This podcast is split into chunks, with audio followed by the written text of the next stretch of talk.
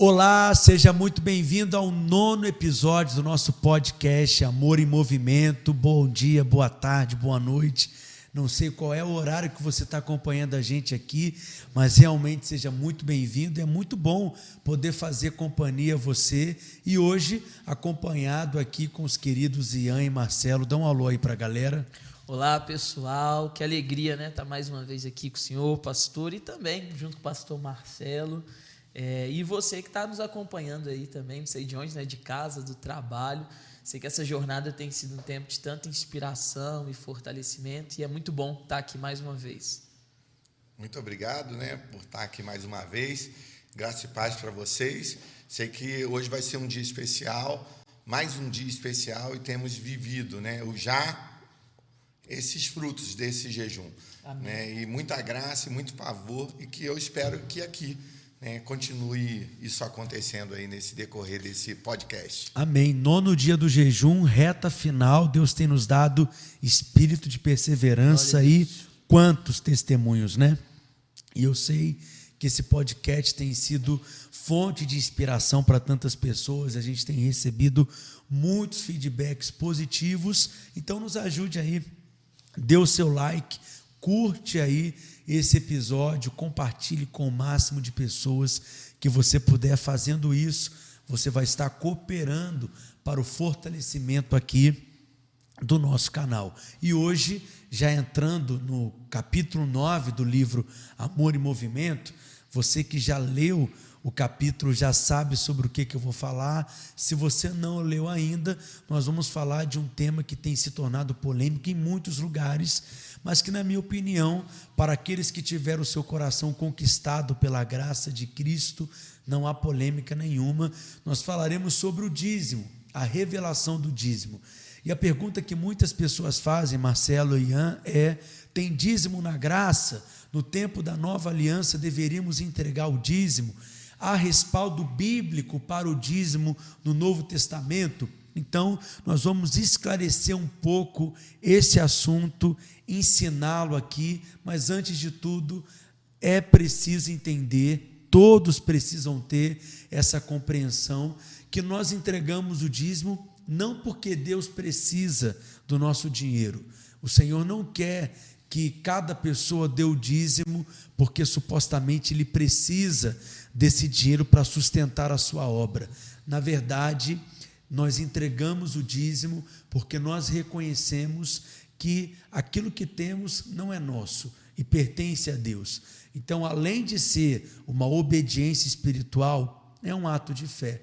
O nosso Deus é um Deus rico, não chamou ninguém é, para viver uma vida na miséria, porque Ele é generoso, Ele é gracioso e Ele tem prazer de nos enriquecer e compartilhar conosco os seus recursos ilimitados. Somos seus filhos, somos herdeiros e tudo aquilo que pertence a Cristo, que pertence a essa herança de Cristo, pertence a nós também, porque nós somos herdeiros e co-herdeiros com Cristo Jesus, Amém. né?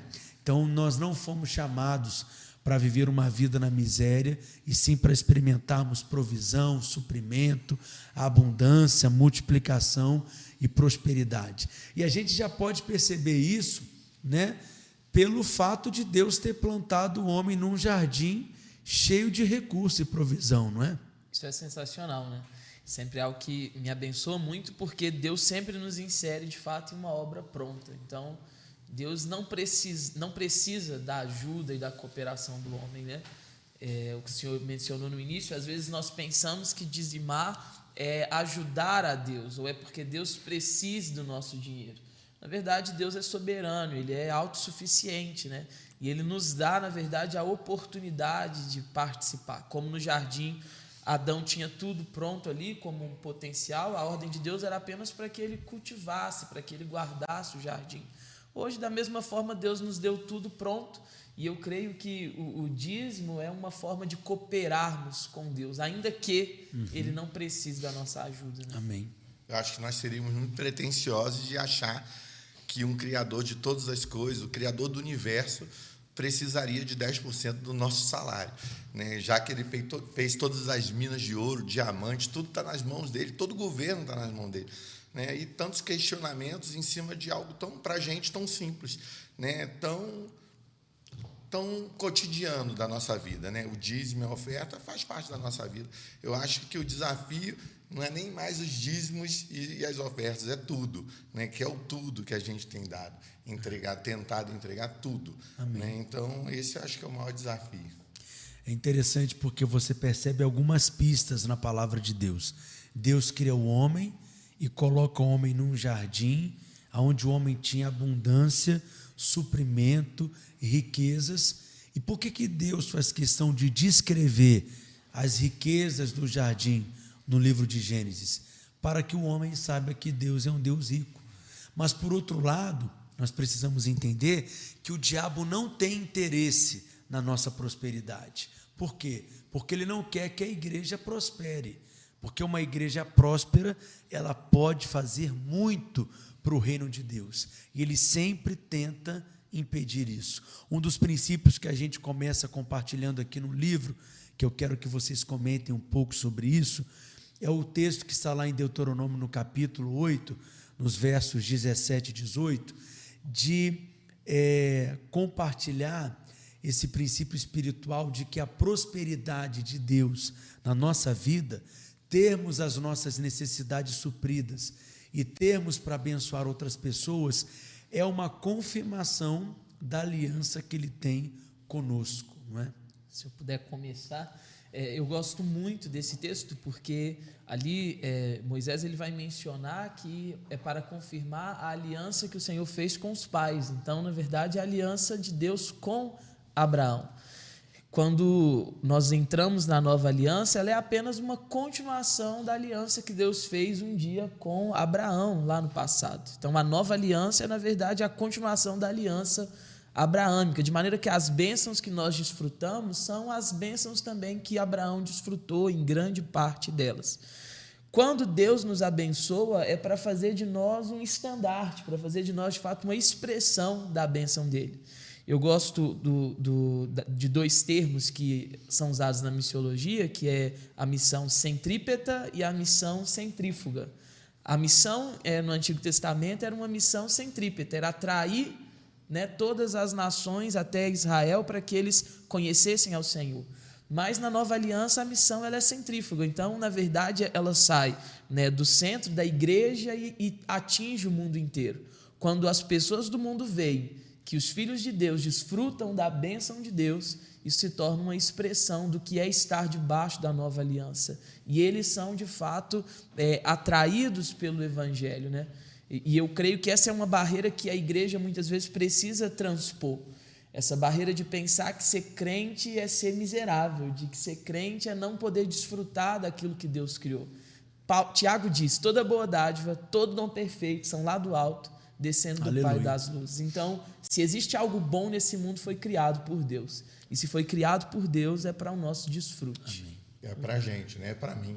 Né? Eu tomo posse disso, essa tem que ser a nossa realidade. Amém. Acreditar nessa bênção, nessas bênçãos que são por herança, veio para Abraão pelos seus filhos né, e chegou até a gente como igreja, e nós temos que tomar posse dessa realidade, andar à altura dessa verdade, dessa palavra, que é desafiador. Como o Ian estava falando aqui, a igreja parece que ela não pode prosperar porque vai ser parecida com o mundo. Pelo contrário, uhum. né, o mundo tem que se espelhar na igreja. Nós temos que ser prósperos, Amém. abençoados, enriquecidos, mas também muito generosos. Sim. Essa é a nossa diferença para o mundo. O mundo pode ser rico, mas o mundo dificilmente vai ser generoso, mas nós somos. É porque a medida, né, de, a medida de prosperidade do mundo é o quanto se retém. Então, uhum. ah, eu tenho tanto na minha conta, então eu sou próspero. Não, você pode ter uma conta gorda, mas se a medida que você tem não é a medida que você dá, então você na verdade não é próspero de fato. É verdade.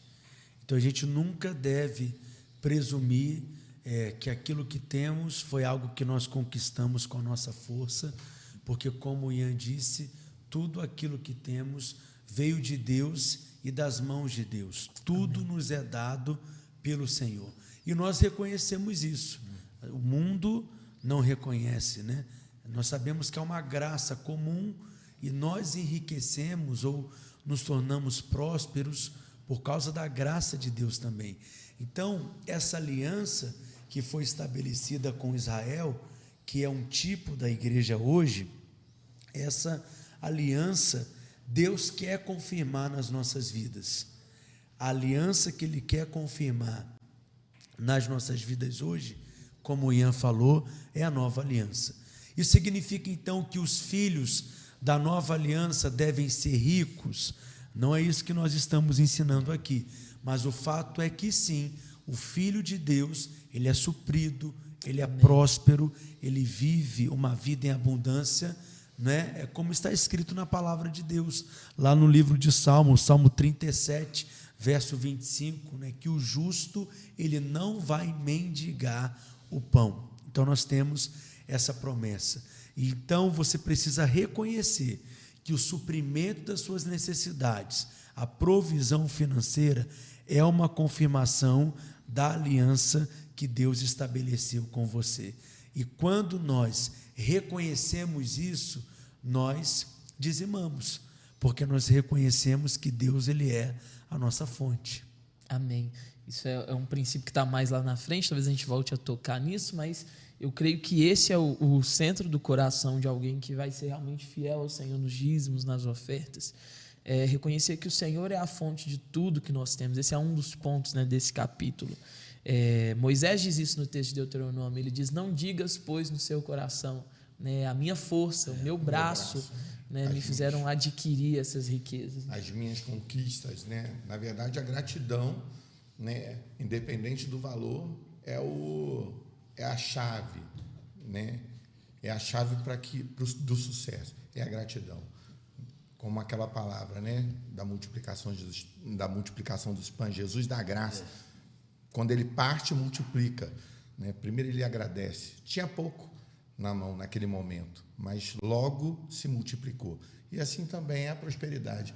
Logo ela tem pouco hoje na mão, mas logo ela vai, vai multiplicar, lógico, logo, logo as coisas vão acontecer, logo as contas vão estar sanadas, lógico que todas essas coisas acontecem processualmente.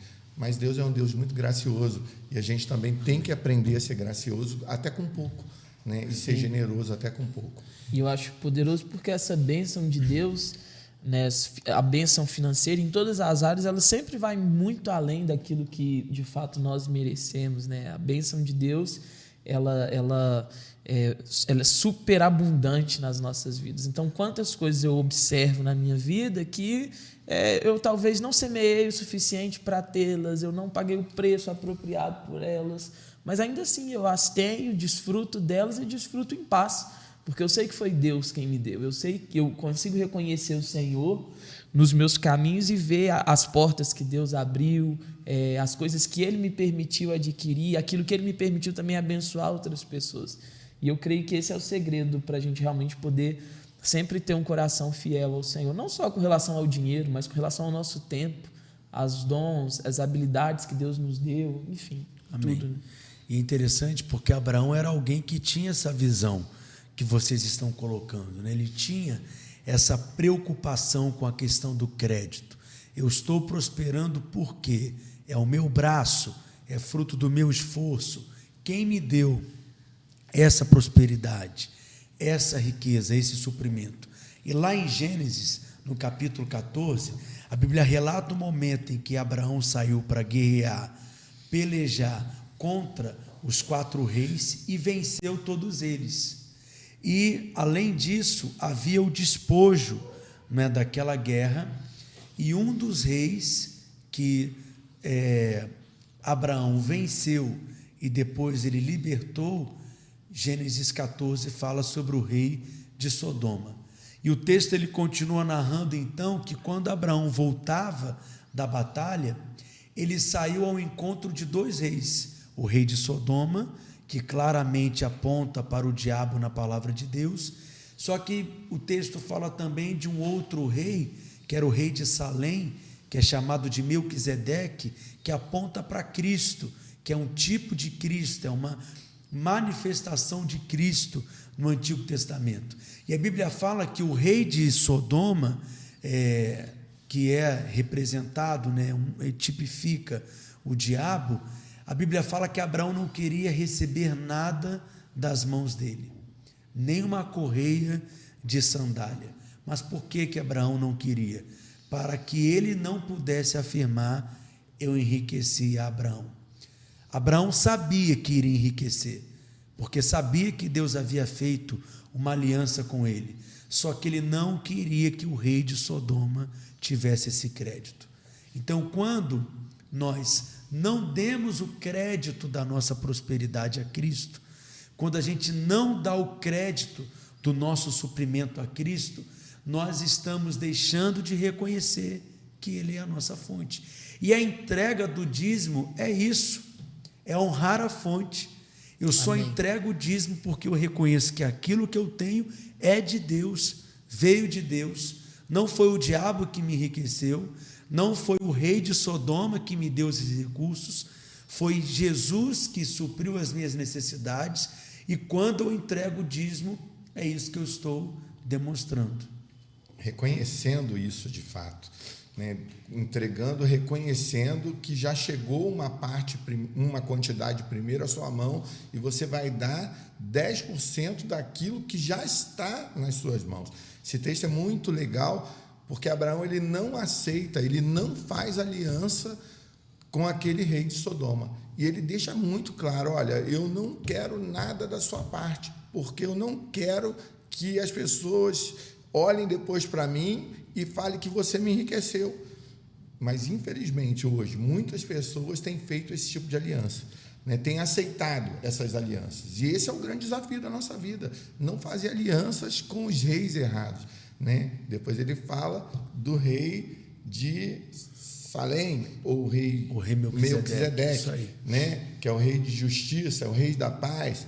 Né? Salém é paz e, e, justiça. justiça né? Melquisedeque significa isso. A aliança foi totalmente diferente. Né? E ele, ao invés de, ao invés de dar para o outro rei ou receber alguma coisa, ele depositou aos pés do, do rei Melquisedeque, e pegando isso, né, que o pastor Marcelo está explicando, que é bem interessante, né? O pastor Marcelo disse que o nome Melquisedeque significa rei de justiça. E Salém, que na verdade é Jerusalém, Jerusalém, significa paz. Então ele é o rei da justiça, ele é o rei da paz. Quem é esse? Nós sabemos que é o Senhor Jesus. Sim. É ele que é o rei de justiça e ele que é o rei da paz. Então, é, é com ele que Abraão faz um pacto, é com ele que Abraão faz uma aliança. E nesse contexto, é Melquisedeque, que é Cristo, que abençoa Abraão no nome do Deus Altíssimo, que no hebraico é, é El Elohim, né? Então, compartilhe um pouquinho sobre isso, Ian. Sim, sim. Eu, eu acho essa passagem assim, né? É, ela é bem é como posso dizer, misteriosas, não sei se essa é a palavra apropriada. Depois você vê lá em Hebreus, o autor de Hebreus trazendo clareza sobre esse evento. Mas o que me chama muita atenção, pensando nessa passagem com relação ao, ao dízimo e essa questão assim financeira, é que só existem duas fontes no mundo. Ou é o rei de Sodoma, ou é o rei Melquisedeque. Então, ou é Satanás, ou é o Senhor. A gente geralmente pensa em termos de neutralidade. Não, eu conquistei. É, eu lembro de Gênesis 3, quando a serpente ela tenta é, a mulher, ela não, não se propõe a ser senhora, a, a ser senhor da mulher. Na verdade, a proposta é sempre coloque você mesmo no centro, foque em você, é, celebre as suas conquistas, seja independente. Então, é, na verdade, quando nós nos colocamos no centro, automaticamente nós estamos é, nos colocando debaixo do senhorio e reconhecendo, na verdade, o rei de Sodoma ou Satanás, que é o senhor do sistema desse mundo, como a fonte. Então, só há duas fontes. Quando Abraão ele, ele recorre ali, é, quando ele se, se depara com Melquisedeque, é abençoado por Melquisedeque, entrega o dízimo a Melquisedeque, ele está de fato confirmando: olha, a aliança que eu quero ter é a aliança com Deus. Eu quero reconhecer ao Senhor como a minha fonte. E o ato dele devolver o dízimo traduz muito do reconhecimento que ele tinha disso. E Deus deseja confirmar com você hoje essa aliança. E é por isso que nós celebramos a ceia do Senhor. Agora, no dia 1 de maio, no próximo domingo, nós vamos celebrar a ceia. E quando nós comemos do pão e quando nós bebemos do vinho, nós fazemos isso em memória dele, para nos lembrarmos do Senhor, porque nós estamos conectados com ele, ligados a ele, estamos vinculados em um espírito, somos participantes de Cristo, estando nele, nós somos participantes de uma aliança. Então, quando Melquisedeque ele traz o pão e o vinho, nesse encontro que ele teve com Abraão, o que que Abraão, em troca, em resposta, entrega para Melquisedeque? O dízimo. Então, vamos lá. Isso aqui é muito importante. Aqui tem a lógica bíblica. Eu pergunto para vocês, Pastor Marcelo, o pão e o vinho permanece hoje na nova aliança, sim ou não? Sim, permanece. Porque é um sinal da aliança que nós temos com o nosso rei de paz e de justiça, com o nosso Melquisedeque, que é Cristo.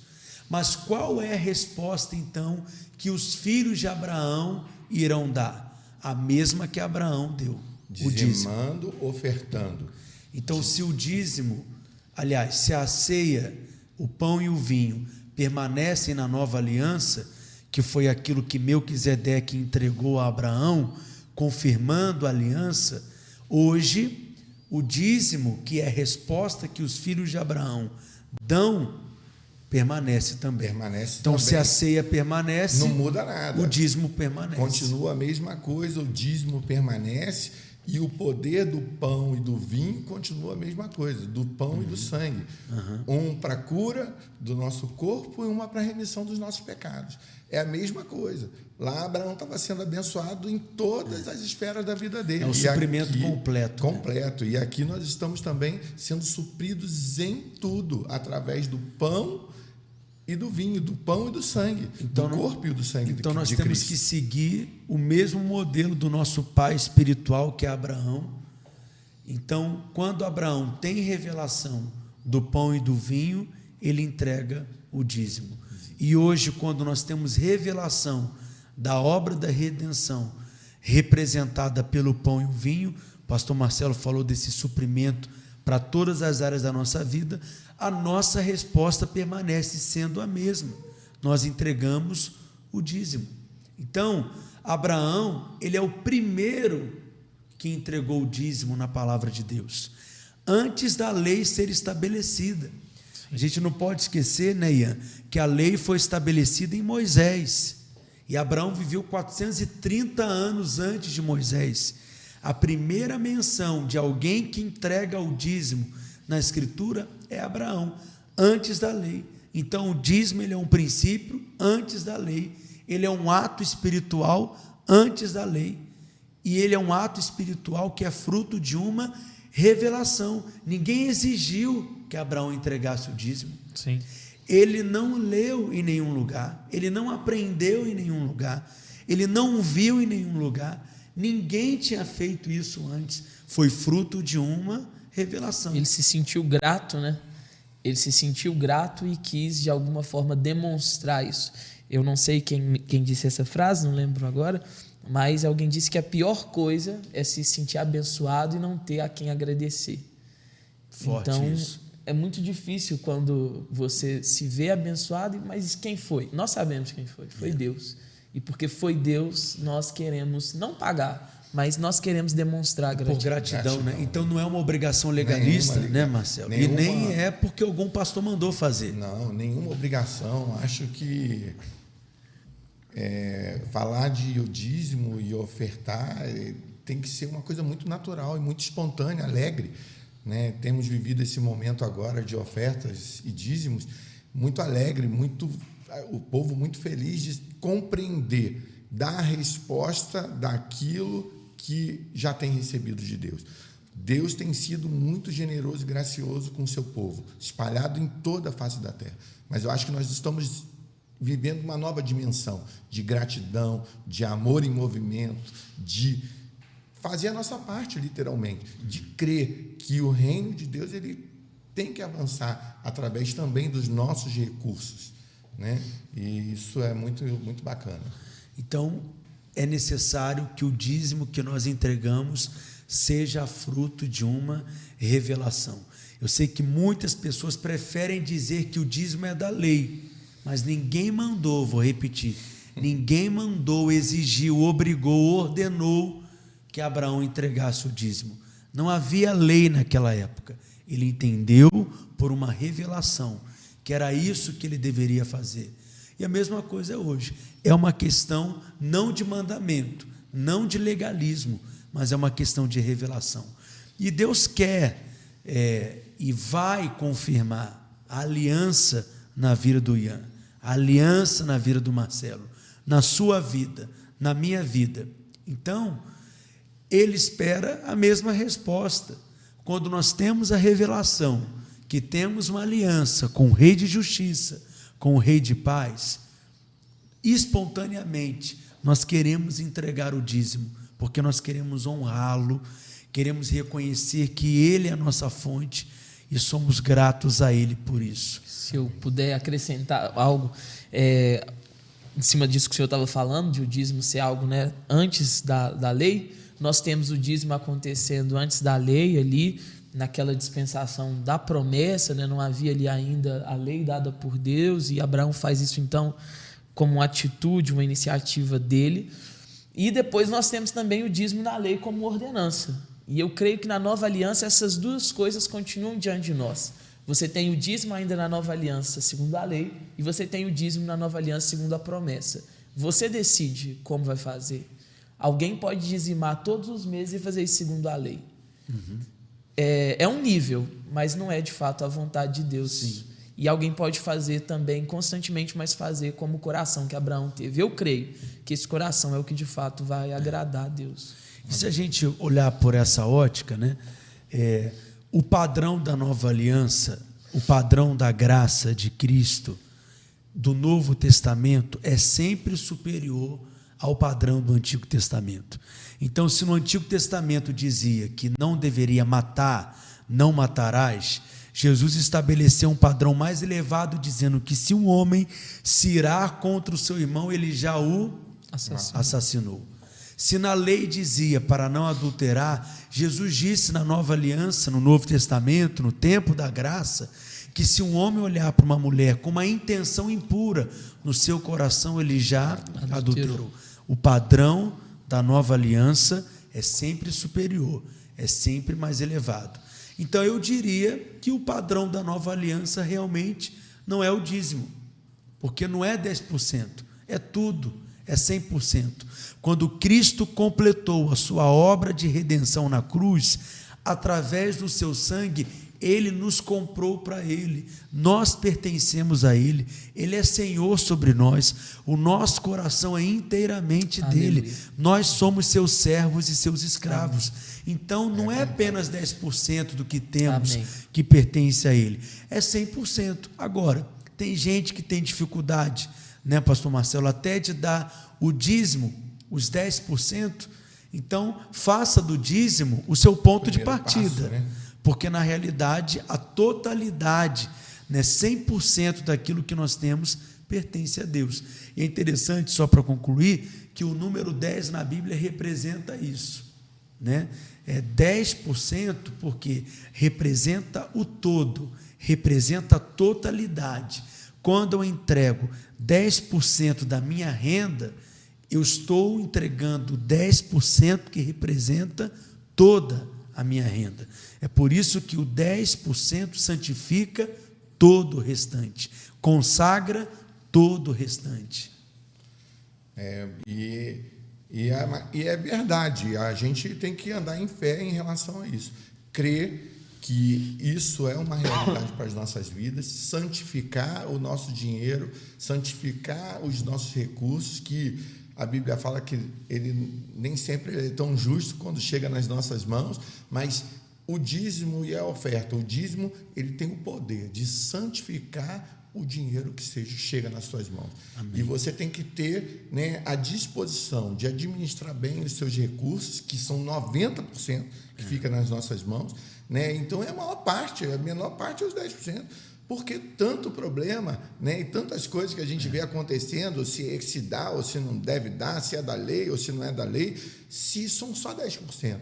Né? Mas porque é aquilo, é a plenitude. é a plenitude, ele santifica na totalidade. O 10 ele tem um significado importante. Amém. E é de totalidade. Ele, e ele tem essa autonomia de santificar todos os seus o, o resto que está nas suas mãos.